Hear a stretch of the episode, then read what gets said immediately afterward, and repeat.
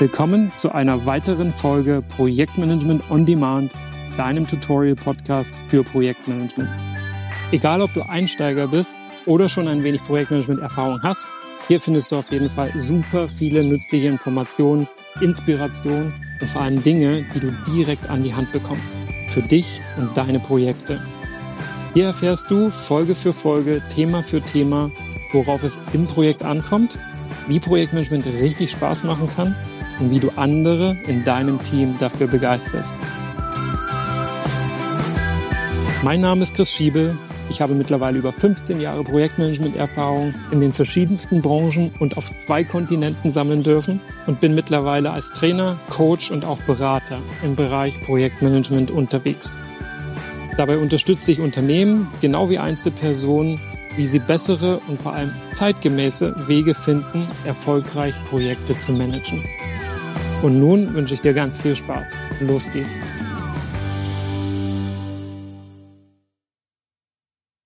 In dieser Folge geht es um das Thema Stakeholder-Analyse, Stakeholder-Management. Wie schon in der vorangegangenen Folge erläutert, ist das deswegen so wichtig, weil von deinen Stakeholdern die Anforderungen für das Projekt kommen und diese natürlich auch Einfluss auf dein Projekt haben und oder nehmen werden. Wir schauen uns also gemeinsam die Fragen an, was sind deine Stakeholder? Warum ist es so wichtig, diese genauer zu betrachten und gar zu analysieren? Welche verschiedenen Strategien gibt es im Umgang mit ihnen? Und wie stellst du basierend darauf eine gute und zielgerichtete Kommunikation zu den unterschiedlichen Stakeholdern deines Projektes sicher? Bereits zu Beginn deines Projektes wird es sie geben, Stakeholder. Im Prinzip bist du sogar einer von ihnen. Denn Stakeholder, das sind alle Personen mit einem Interesse an oder einem Einfluss auf den Ausgang deines Projektes. Dabei spielt es erstmal keine Rolle, ob dieser Einfluss positiv oder negativ ist und sie ein Interesse daran haben, dass dein Projekt erfolgreich sein wird. Und genau daran lässt sich schon erahnen, warum es so wichtig ist, diese genauer zu betrachten. Du willst dir den positiven Einfluss und das Eigeninteresse dieser Person oder Personengruppen natürlich zu Nutzen machen und auf dem Schirm haben, wenn jemand gegen deine Ziele und die Ziele des Projektes wettert, um dann eine gute Strategie zu finden, wie dein Team und du damit umgehen können. Um konkret zu werden, ist dein Kunde genauso einer der zentralen Stakeholder wie deine internen Auftraggeber und dein Projektteam. Wenn es nicht nur ein Kunde ist und dein Team sogar aus mehreren, sagen wir, Subteams verteilt über verschiedene Standorte besteht, kannst du diese Stakeholder auch zu sogenannten Personengruppen oder Stakeholdergruppen zusammenfassen. Beim Kunden leuchtet das zum Beispiel ein, wenn du bestimmte Altersgruppen nimmst. Die junge Generation und Konsumenten deines Produktes können sich durch ihre Social-Media-Präsenz zum Beispiel als sehr einflussreich herausstellen. Das Wort Influencer wurde da ja sehr anschaulich in den letzten Jahren geprägt. Wenn sich dieser Teil der Kunden von anderen unterscheidet, führst du sie separat auf. Und genauso startest du in deine Stakeholder-Analyse eine simple Liste aller Interessen und Einflusspersonen und Gruppen. Schnapp dir gerne Zettel und Stift, drück kurz auf Pause und schreib alle Stakeholder auf, die dir in drei Minuten einfallen.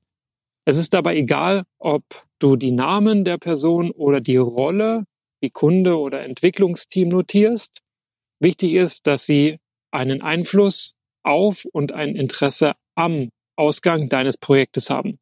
Und vergiss nicht, und das wird noch sehr wichtig, du bist einer von ihnen. Okay, die Zeit läuft. Weiter geht's. Das Thema Stakeholder-Analyse stelle ich dir deshalb als eines der ersten Themen hier im Podcast vor, weil das eines der ersten und wichtigsten Dinge ist, die du in jedem Projekt durchführen solltest. Am Anfang eines Projektes können das noch recht wenige sein. Meistens werden es aber im Projektverlauf mehr und mehr. Und eines haben sie alle gemein. Sie begegnen deinem Projekt mit bestimmten Erwartungen und stellen somit ganz konkrete Anforderungen an dein Projekt. An den Outcome, also die Ergebnisse, genau wie die Durchführung des Projekts. Und an diese Anforderungen willst du rankommen. Zu diesem Thema gibt es ja bereits zwei Folgen. Wenn du sie noch nicht gehört hast, tu das gerne als nächstes nach dieser Folge. Die Folgen passen thematisch ziemlich gut zusammen.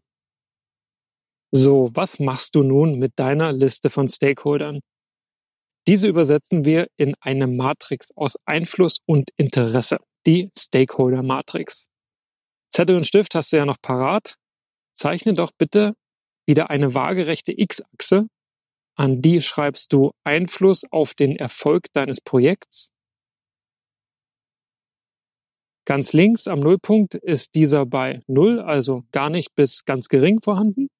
Und ganz rechts schreibst du sehr hoch dran. Hinzu kommt die senkrechte Y-Achse, die die X-Achse ganz links im Nullpunkt berührt.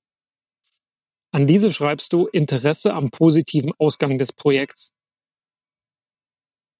Ganz unten steht ja schon gar nicht bis ganz gering von der X-Achse und oben am Ende schreibst du bitte sehr hoch dran.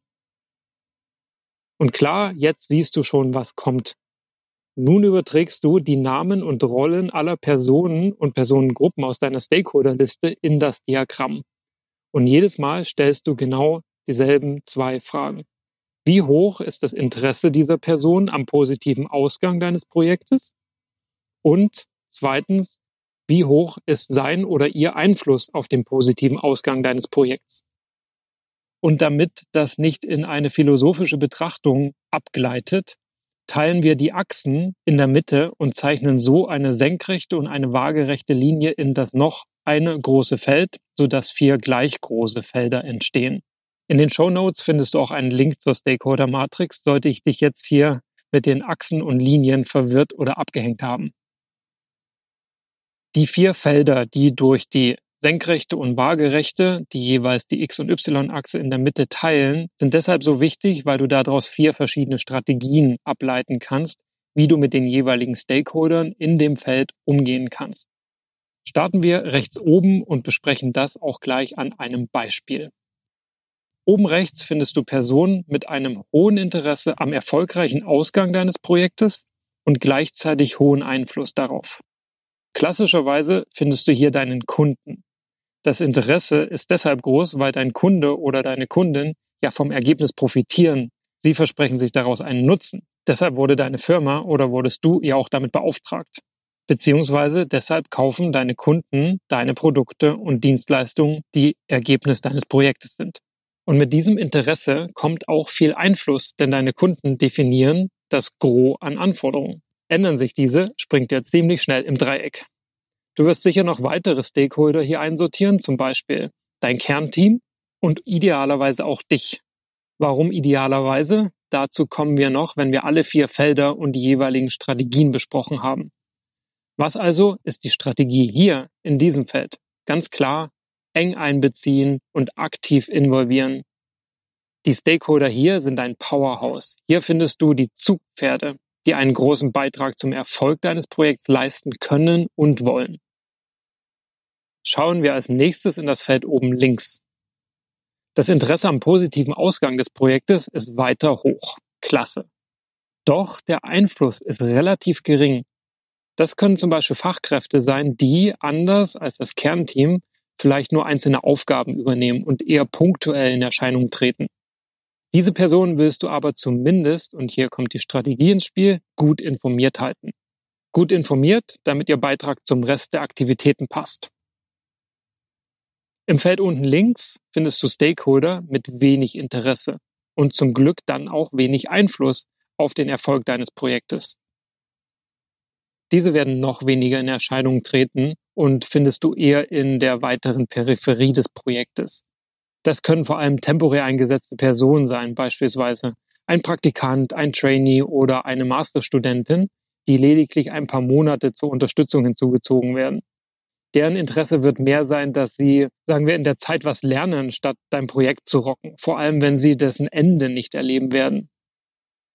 Deine Strategie für diese Personengruppe, Monitoren, reicht gänzlich so wie Monitoren allgemein sehr wichtig ist, denn es ist gut möglich, dass es hier im Projektverlauf Änderungen gibt. Nicht nur neue Stakeholder kommen vielleicht dazu, sondern auch deren Einstellung zum Projekt kann sich verändern, weswegen man diese Analyse nicht nur zu Beginn eines Projektes macht, sondern auch in regelmäßigen Abständen immer wieder, um zu beurteilen, ob sich etwas am Interesse und am Einfluss dieser Person verändert hat. Sehen wir uns noch das Feld unten rechts an. Ebenso wenig Interesse am Ausgang deines Projektes wie zuvor, doch diesmal mit hohem Einfluss. Eine echt giftige Mischung, wie du mir zustimmen wirst. Zumal diese Personen recht selten im Projekt sichtbar sind. Warum auch? Denen liegt ja nichts am Erfolg genau deines Projektes. Wahrscheinlich haben sie einen ganz eigenen Bereich, der sie schon genug vereinnahmt und an dem ihnen einfach mehr gelegen ist, als einen Beitrag in deinem Projekt zu leisten und dich zu unterstützen. Wäre da nicht der hohe Einfluss, denn das kann echt zum Showstopper werden. Da sitzen gerne mal die Spielverderber, beispielsweise die Chefs und Chefinnen der Fachabteilung, die eigentlich ihre Spezialisten in dein Projekt entsenden sollten. Oder der Betriebsrat, der auf Datenschutz pocht und dir deshalb einen Strich durch deine interne Umfrage macht, die für das Projekt notwendig ist. Oder es sind Behörden und deren Auflagen, die, wenn du und dein Team sich nicht daran halten, alles zum Erliegen bringen können. Oder wie im Fall Stuttgart 21, die breite Öffentlichkeit, die plötzlich protestiert und einen Baustopp erzwingt. Du siehst also, manche Stakeholder kannst du einfach nicht in der Box lassen, wo du sie gerade eingeordnet hast. Zumindest nicht, wenn du nachts ruhig schlafen möchtest. Die Strategie in diesem Fall ist, die Person oder Personengruppe in deren Interesse zufriedenzustellen und von deiner Sache zu überzeugen. Auch wenn sie keine brennenden Unterstützer werden, willst du wenigstens eine Art Akzeptanz erreichen, um unnötiges Störfeuer zu vermeiden.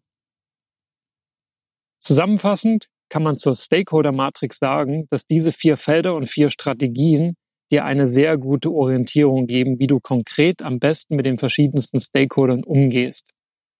Sie macht auch sehr deutlich, dass alle über einen Kamm zu scheren nicht funktionieren wird. Darüber hinaus kannst du daraus auch deine Kommunikationsstrategie und einen konkreten Kommunikationsplan ableiten. Darum wird es in einer der kommenden Folgen noch gehen. An dieser Stelle wollen wir noch etwas reflektieren und sehen uns zwei Dinge im Speziellen an. Erstens, was ist, wenn die Person sogar negativ auf dein Projekt zu sprechen ist und aktiv negativen Einfluss auf dein Projekt nimmt? Im Fall von Stuttgart 21 war die Situation so verfahren, dass ein Schlichter eingesetzt werden musste, der vermittelt. In deinem Fall wirst du mindestens mehr über diese Person in Erfahrung bringen, was sie antreibt, woher der Widerstand kommt. Verständnis und Interesse an den Beweggründen deines Gegenüber ist dabei mindestens genauso wichtig, wie dass du dich selbst öffnest. Vielleicht fußt ja alles nur auf einem Missverständnis. Und mitunter gibt es sogar Synergien, gemeinsame Interessen und einen gemeinsamen Nenner. Den zu finden sollte deine erste Strategie sein. Ansonsten gibt es natürlich immer noch die aus dem Verkehrkarte. Dass du dieser Person also den Einfluss auf dein Projekt nimmst oder auf ein kontrolliertes Maß begrenzt. Da sind wir aber natürlich tief in politischen Spielchen und nicht selten funktioniert das, wenn überhaupt, nur einmal. Dann ist die Erde verbrannt und auf ewig tun sich Gräben auf. Leider dennoch keine Seltenheit. Innerhalb eines Unternehmens kann es durchaus vorkommen, dass in unterschiedliche Richtungen gerudert wird oder eben Obersticht-Unterspielchen gespielt werden. Such dir in dem Fall also starke Verbündete, wenn du wirklich keinen anderen Weg siehst. Die zweite Sache, auf die ich hier abschließend mit dir schauen möchte, ist, wo du dich selber in dieser Matrix einordnest. Oft vergisst man sich vor lauter Stakeholder selbst bei dieser Übung. Doch die Frage ist nicht trivial. Wenn du dein Projekt jetzt betrachtest, wie hoch schätzt du, ist dein eigener Einfluss? Und Hand aufs Herz, wie groß ist dein ureigenes Interesse am Projekt? Doch warum ist es auch wichtig, dass du dich hier einordnest? Nun, bei geringem Eigeninteresse wirst du sehr wahrscheinlich feststellen, dass du Probleme hast, andere mitzureißen und für deine Sache, für die Sache des Projektes zu gewinnen, weil es ist viel weniger deine als die des Projektes. Du identifizierst dich viel weniger darüber, wenn dein Eigeninteresse am positiven Ausgang des Projektes gering ist. Und an der Stelle finde ich es nie verkehrt zu fragen, what's in it for me?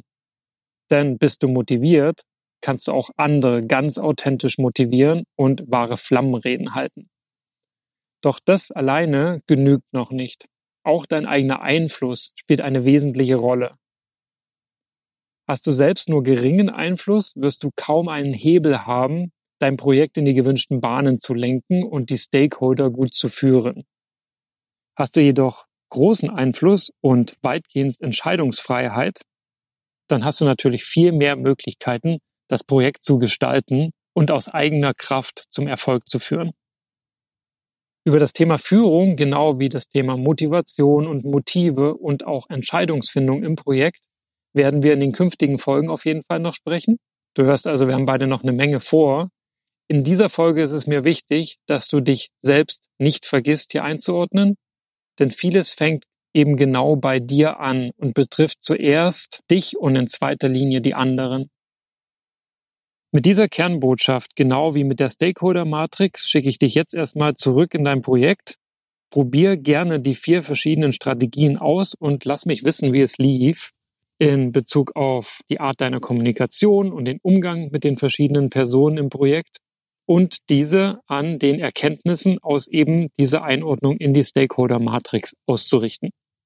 Klar, es ist stark vereinfacht und es sind nur zwei Dimensionen, doch auf jeden Fall ein sehr guter Anfang, klar zu differenzieren, mit wem du wie viel und vor allem, wie du mit ihnen deine Zeit im Projekt verbringst.